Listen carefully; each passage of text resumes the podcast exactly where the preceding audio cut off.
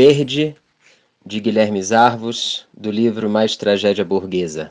Assim começa Siddhartha, de Hermann Hesse. Se eu morrer amanhã, que se salve a poesia. O filho do Brahmani. Ou que me salve a poesia e não estarei morto amanhã. À sombra da casa, ao sol da ribeira, perto dos barcos, na penumbra do salgueiral, ao pé da figueira. Minha voz e as letras, como é preciso o encaixe das palavras, que dão sentido e na busca o encontro do que é estético, ético, do que é sintonia. Criou-se Siddhartha, belo filho de Brahmani, jovem falcão, junto com Govinda, seu amigo, filho de Brahmani. Não vaguei nesse mundo besta à toa, se bem que é bom vadiar. O sol tostava-lhes as claras espáduas, à beira do rio durante o banho por ocasião das abluções sagradas e dos sacrifícios rituais. Vadiei. Se na volta da mesa toalha de cânhamo e vaso deixei vagar pensamentos e cheiro e sabor, como gosto de você. A sombra insinuava-se-lhes nos olhos negros quando ele estava no mangueiral, entretendo-se com jogos infantis, ouvindo o canto da mãe, presenciando os sacrifícios rituais, escutando os ensinamentos do pai, o erudito. E procurei ajudar outros vadios, em precisão maior que a minha, pois há retorno na camaradagem. Ou assistindo aos colóquios dos sábios. Havia muito que Siddhartha participava dos colóquios dos sábios, junto com Govinda já realizava torneios de eloquência. Sou de um grupo de semente vândala, de esparramante coração, assumido vagabundo. Sinto falta de você. Junto com Govinda, já se exercitava na arte de contemplar e nos serviços de meditação. E lá se vão anos, e gente de todas as vidas vi venderem a peso de ouro copeques sem valor. Fui passado para trás com um sorriso vago. Era vantagem. Vendo o sorriso vago de quem vendia. Não sou vítima. E cada disso com sentido. Eu amo o ser humano que se aventura. Já sabia pronunciar silenciosamente o. Contudo, Vem agora canseira do vago, ventrílocos, vociferação. Já sinto sono no meio da volta. Esse teatro eu vi ontem. E não que valha apenas o versado, mas vai chegando a velhice e devagar cedo ao vigor do vento. Continuo amando o que é verde. Ver-te, vou indo ver. A palavra das palavras.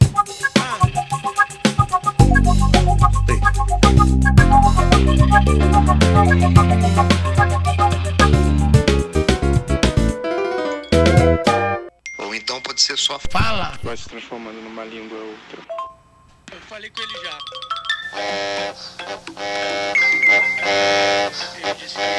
E, para além disso, faço eco às palavras do Pedro. O horário melhor? Mas isso vai mudar. A poesia, para muita gente, é assim a explosão de um, de um, de um estado lírico pelo qual todo homem passa e que quando a pessoa é jovem sente necessidade de extravasar. Início do livro O Bebedor de Vinho de Palmeira, de Amos Tutuola. Desde menino, com 10 anos de idade, eu já era bebedor de vinho de palmeira. Não fazia outra coisa senão beber vinho de palmeira. Naquela época não conhecíamos outro dinheiro a não ser o cauri, de maneira que tudo era muito barato e meu pai era o homem mais rico da nossa cidade. Ele tinha oito filhos e eu era o mais velho. Os outros eram trabalhadores esforçados, mas eu era apenas um perito bebedor de vinho de palmeira. Começava a beber de manhã e continuava pela noite adentro. Àquela altura já não conseguia beber água comum, mas apenas vinho de palmeira. Quando meu pai percebeu que eu não sabia fazer outra coisa além de beber, contratou para mim um excelente vinhateiro cujo único trabalho seria preparar vinho de palmeira diariamente. Hoje à noite. Acho que é tranquilo. Agora tudo indica, né? Já vão ter isso. Consta que um dia uma cantada quase quis contar com quente era, mas pura e incandescente preferiu ficar calada.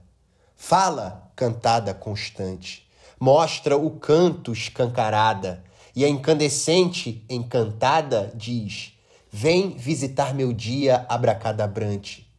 Cala, cantada constante, basta um silêncio eloquente, e a coitada incandescente pensa: Vem visitar meu dia abracadabrante. Sente, cantada constante, se dói o peito ou a fronte, se goza o falo ou a fonte do canto que se levanta. E a escancarada insistente escreve: Vem visitar meu dia abracadabrante. Poema A Cantada Constante de Roberto Ataíde. Então é isso, tio. Faltou eu dar essa informação antes. Essa outra parada. Digam aí. Com vocês. E juntar com a, a garotada que estava no baixo, fervilhando, querendo mostrar as coisas, fazendo.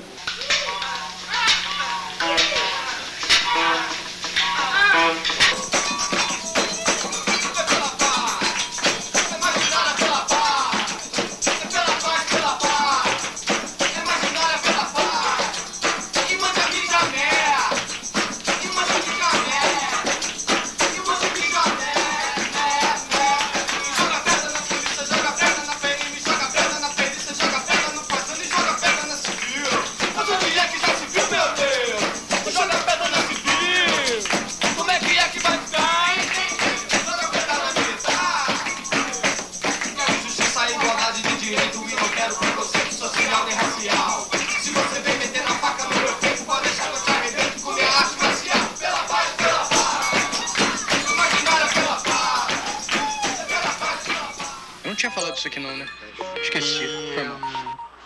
Qual Vou é botar. o... Num certo sentido vai ser bom, né? Henrique. Guilherme Zarvos. Ele era branco. A camada de tinta sobre a tela. A primeira, segunda camadas de tinta brancas sobre a tela. Intacta. Ele era branco. O rosto pretensiosamente masculino. Francês, pernas finas, com músculos de corrida o short e a camisa brancos. Olhei e me olhou, tantas vezes. O número que supera, desculpe-me, ou você está me olhando por quê? Ele era francês perdido no vagão do metrô. Eu sou do Rio. Cada um media a liberdade e o espaço. Foram poucas palavras. Não era de palavras. Sem retórica. Eu não falo francês. Seu olhar pretensioso aborrecia-me. O corpo muito belo.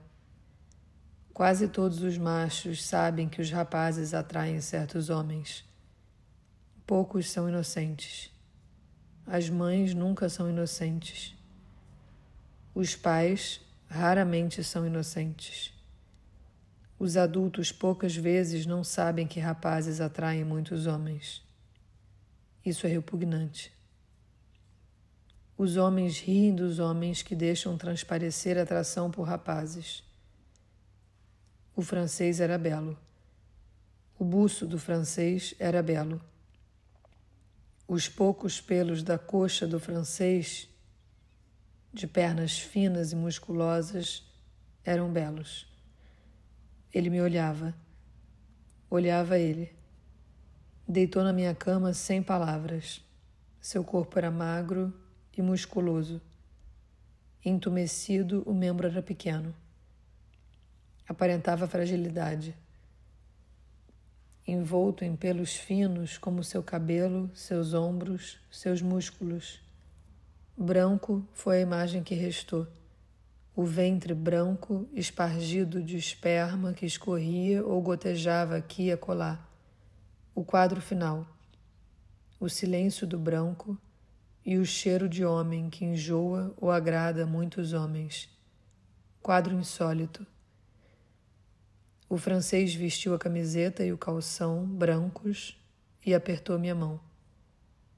Saiu em silêncio e o cheiro que impregnava foi pela janela.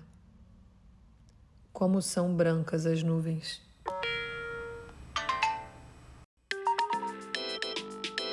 Tranquilamente. Com vocês.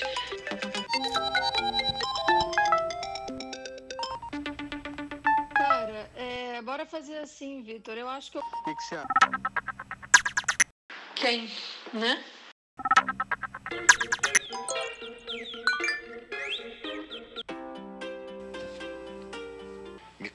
Opa planta utopias, Dante pare novos domingos, Zarvos, som do ferrão da borboleta, soma sessenta. Tudo explode no que rebenta. Antes dez anos se vê positivo o punk, e num repente sente o pulso onde pensava não ardia. Viverei mais quantos dias? De olhos de espanto, mientras firmava na mão o laço, aquele casal lhe dizia: um tantão. Mais de dez? Somos sessenta? Tua vida é certeza. Querendo, tendo tento, se tenta.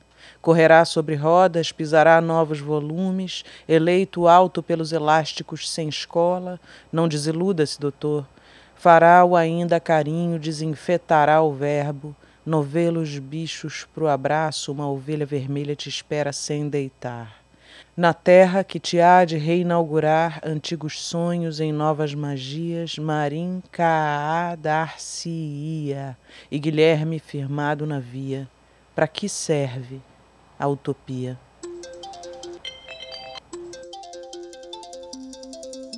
Retinha. De rolês totalmente de. CEP 90. Quando eu tinha 16 e vendia salada de fruta no posto 9 dentro de uma metade de abacaxi, o Guilherme Zarvos me fez um desafio. Tá vendo esse laranja, esse vermelho, rosa, amarelo, verde que rega a areia, que entorpece o mar, que vai para todo lugar, que tinge a sua barriga? Você tem que saber por que isso acontece. E o Serginho, que comia essa areia, e o Fabiano e o Paulista, e o Giga e o Léo e a Carol Parro e a Carol Moura, e o Michel e a Tracy, a Leca, o Tamuro, o Alexandre Monstro, o Momo, o Mike, o Montanha, o Dado, o Cabelo, o Beto e mesmo o Erickson, que não estava, estavam todos conduzindo aquelas cores com seus rostos de medalha e seus braços estirados dentro da luz salgada. E ainda assim não era suficiente a metáfora. Guilherme dançava e era como se criasse ali uma tecnologia que assimilasse essa realidade. Eu te dei uma folha inédita. Agora fudeu, não era para isso. Vamos pro Baixo Gávea. Alguém me disse.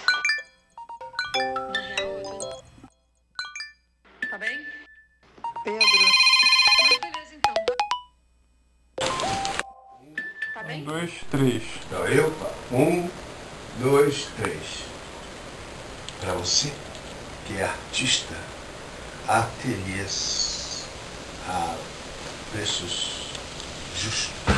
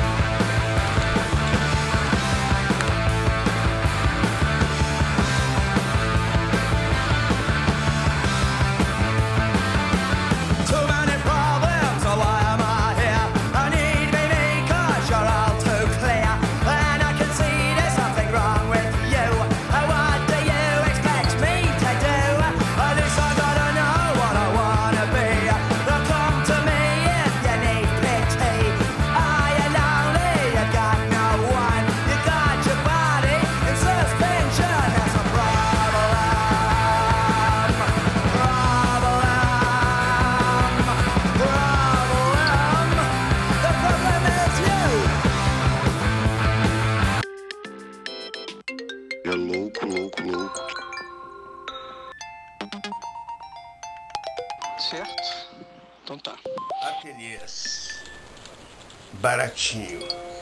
e gostoso. Venha falar. PS.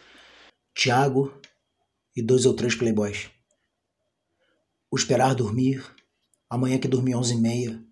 Meu amigo teve pneumonia, mas aspirava a aspirar. Acompanhei. Como acompanho a insanidade fútil dos jovenzinhos decadentes, mais decadentes que seus pais que perderam dinheiro na bolsa. Pai, tu que era poderoso e tudo me prometia. Os jovenzinhos héteros na troca do sugar. Quando o vampiro está enjoado de sangue pífio, quem sugaria o pênis de porra nova dos jovenzinhos de arrogância bastarda?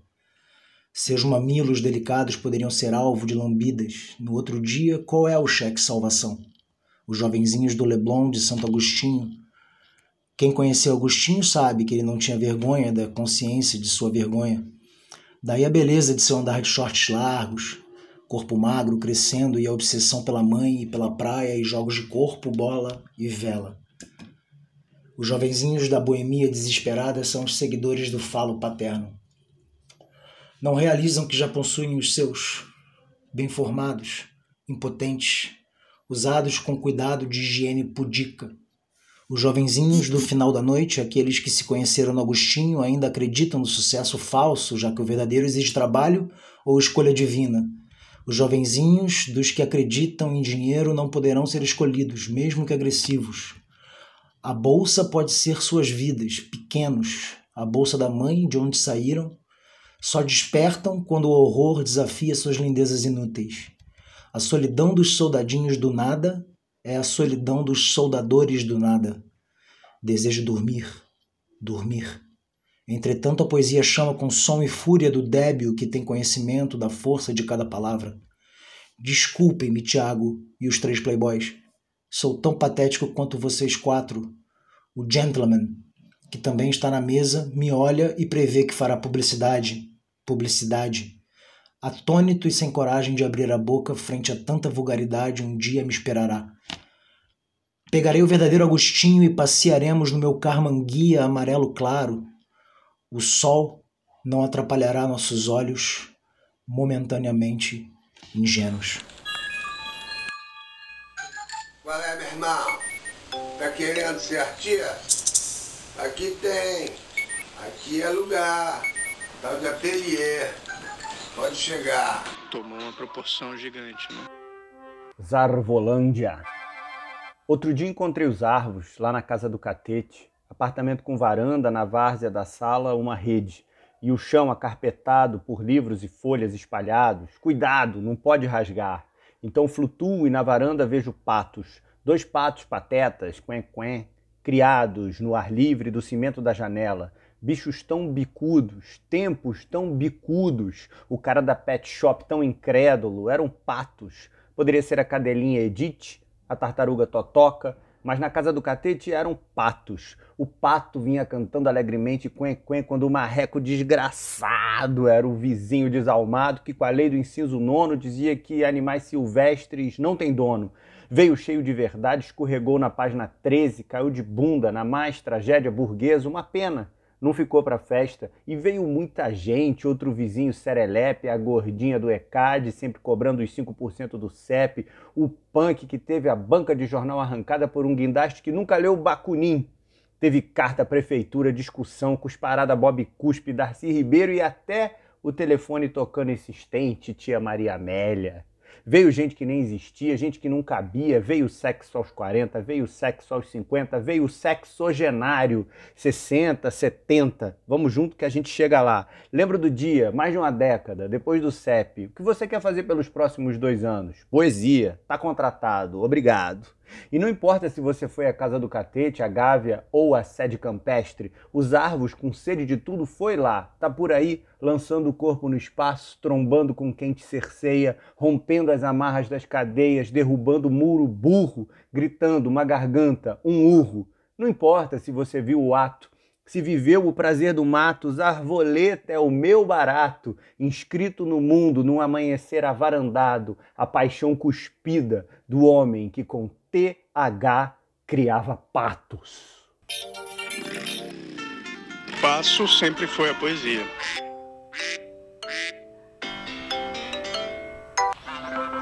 Como é que é? Amnésicos. Roberto Corrêa dos Santos. Este poema não deveria emergir hoje à cena da tela. Este poema, como estrangeiro cão, mordeu-me o pé enquanto eu dormia. Este poema arrastou-me ao escritório, fez-me abrir a coisa de escrever e ordena-me: escreva. Este poema afirma, enquanto obedeço, que a morte é o triunfo da vida. Este poema expõe que quando a vida atinge sua meta, conforme o poder da matéria e o poder do acaso, muda de nome, nomeia a si própria de morte. Este poema quer reverter nossa ilusão necessária, tem força para, por isso obedeço, escrevendo. Não na morte se vê o sinal da morte, mas na vida. É o que diz este poema, com veemência e sem dor. Como podemos consentir que tenham perdido a vida os que amamos? Consentimos. Consentimos por ser a morte o anúncio do último grito de um nome. Depois, depois seguimos amnésicos.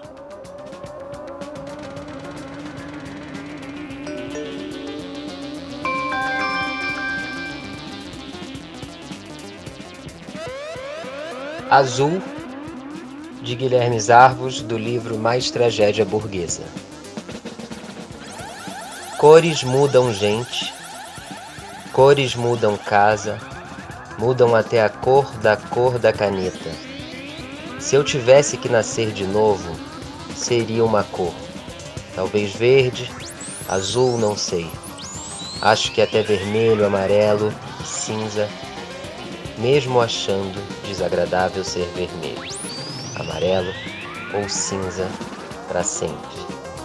A ideia de ser azul ou verde na próxima encarnação não me parece má.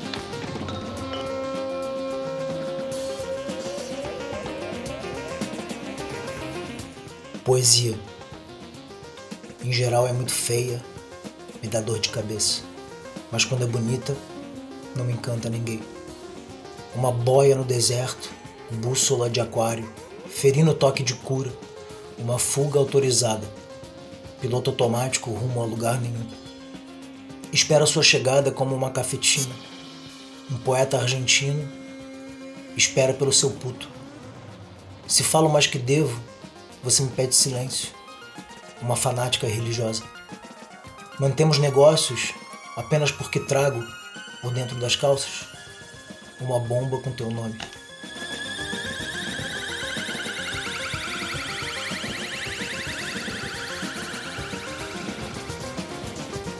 Sem frase. Roberto Corrêa dos Santos. Escute a frase Amo você e não sofra. Proteja-se. Essa é mesmo uma frase que contém grave zumbido se dita por quem amamos. Tal a dúvida sobre a frase que, em ofensa à vida, entra como se um besouro de ouro negro por seu ouvido. Seu ouvido, como se ovários do corpo, não sabe barrar a frase. Emprenha-se, incha, perde a ternura dos ovários. Diga em resposta assim: Também amo você. Uma frase barra outra, muro contra muro, e o tempo vai passando. Até que frase alguma exista e retornem os ovários à beatitude de um amor sem frase. Fica, fica livre, cara. Aliás, cara, tava pra falar isso pra vocês também. E não tem. Por que será que a minha primeira pessoa, para ser mais assumidamente ela própria, goste tanto de brincar com a minha terceira? Será por gostar de se travestir de póstuma e irônica ao ver anteontem caneta tinteiro e papel em branco, ao sentar ontem diante de minha máquina de escrever e ao deparar hoje com um microcomputador e sua tela? Não estarei sendo precursor de Machado de Assis, que deu início à obra madura pela voz de um defunto autor que diz ser também autor defunto? No deslocamento do adjetivo da esquerda para a direita do substantivo chave, o bruxo do Cosme Velho não encontrou um modo de desassociar a primeira pessoa autobiográfica da primeira pessoa ficcional? Das nossas obras literárias, ele e eu não estaríamos habitando um não lugar solitário e poético de observação dos seres humanos e dos acontecimentos que não se confunde com o lugar que os cientistas sociais chamam de realidade? Não estaríamos nos iludindo e aos leitores com histórias ilusórias para que todos nós, autores e leitores, conheçamos melhor os fatos propriamente históricos? Minha primeira pessoa evoca uma outra e última terceira pessoa para melhor deslindar o modo como o ser humano caracterizado de escritor chega à perfeição da mentira, isso é, da verdade. Leio parte de um fragmento de Sem Aviso, assinado Clarice Lispector. Comecei a mentir por precaução e ninguém me avisou do perigo de ser precavida. E depois, nunca mais a mentira descolou de mim. E tanto menti que comecei a mentir até a minha própria mentira. E isso, já atordoada eu sentia, era dizer a verdade. Até que decaí tanto que a mentira eu a dizia crua, simples, curta. Eu dizia a verdade bruta. A minha primeira pessoa começou a mentir por prudência e cautela. E como os mestres me incitavam a ser prudente e cauteloso, continuei a mentir descaradamente. E tanto menti que já mentia sobre as mentiras que tinha inventado. E a tal ponto minto que a mentira se torna o meu modo mais radical de ser, de dizer a verdade que me é própria, a própria verdade.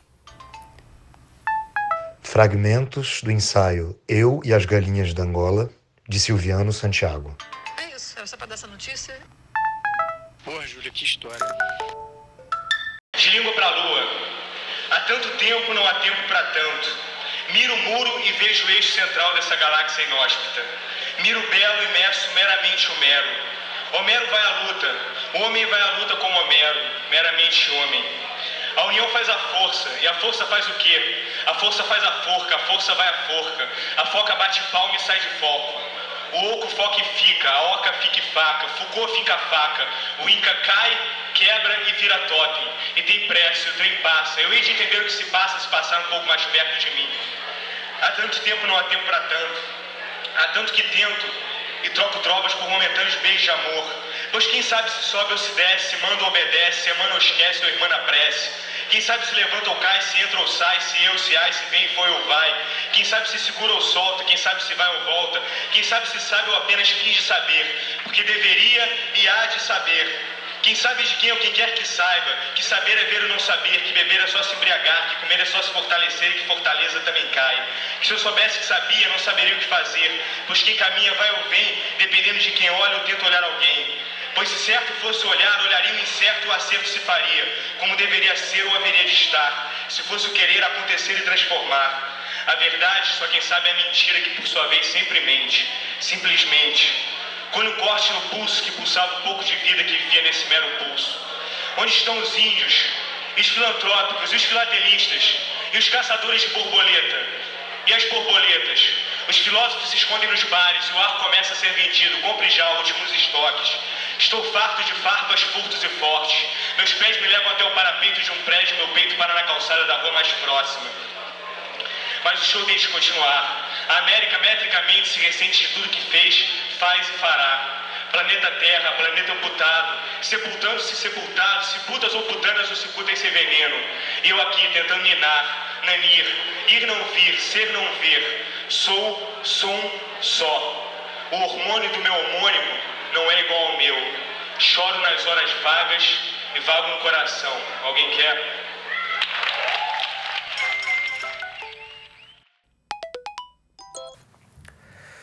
Meu animal de estimação é um coração que carrego na coleira. Sem patas ou orelhas, o coração de estimação não anda, não ouve meus apelos, minhas tentativas de adestramento.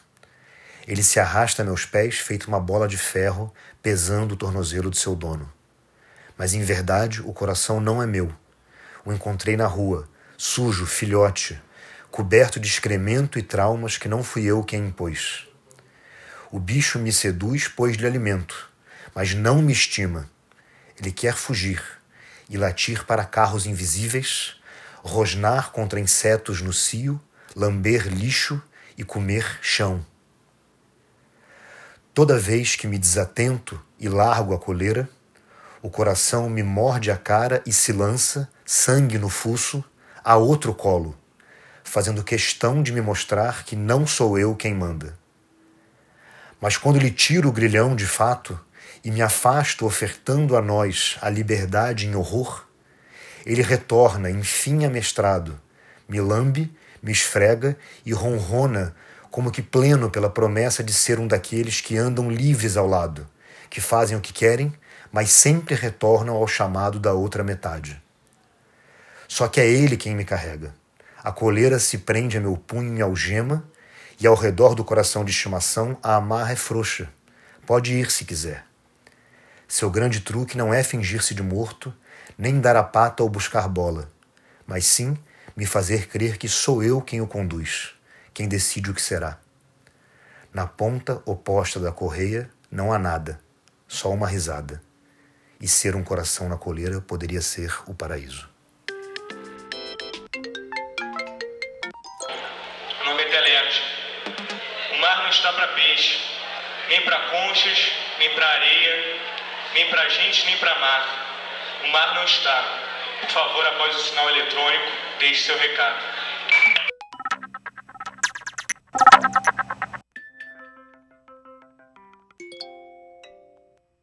América, eu te dei tudo e agora não sou nada. América, 2 dólares e 27 centavos, 17 de janeiro de 1956. América, eu não aguento mais a minha própria mente. Vai se fuder com a tua bomba atômica. América, quando é que você será angelical? Quando você tirará tua roupa? Quando você olhará através do túmulo? Quando merecerá seu milhão de trotskistas? América, por que, que as suas bibliotecas estão cheias de lágrimas? Eu tô cheio da sua exigência maluca. Quando poderei entrar no supermercado e comprar o que preciso só com a minha boa aparência? Viva Alan Ginsberg.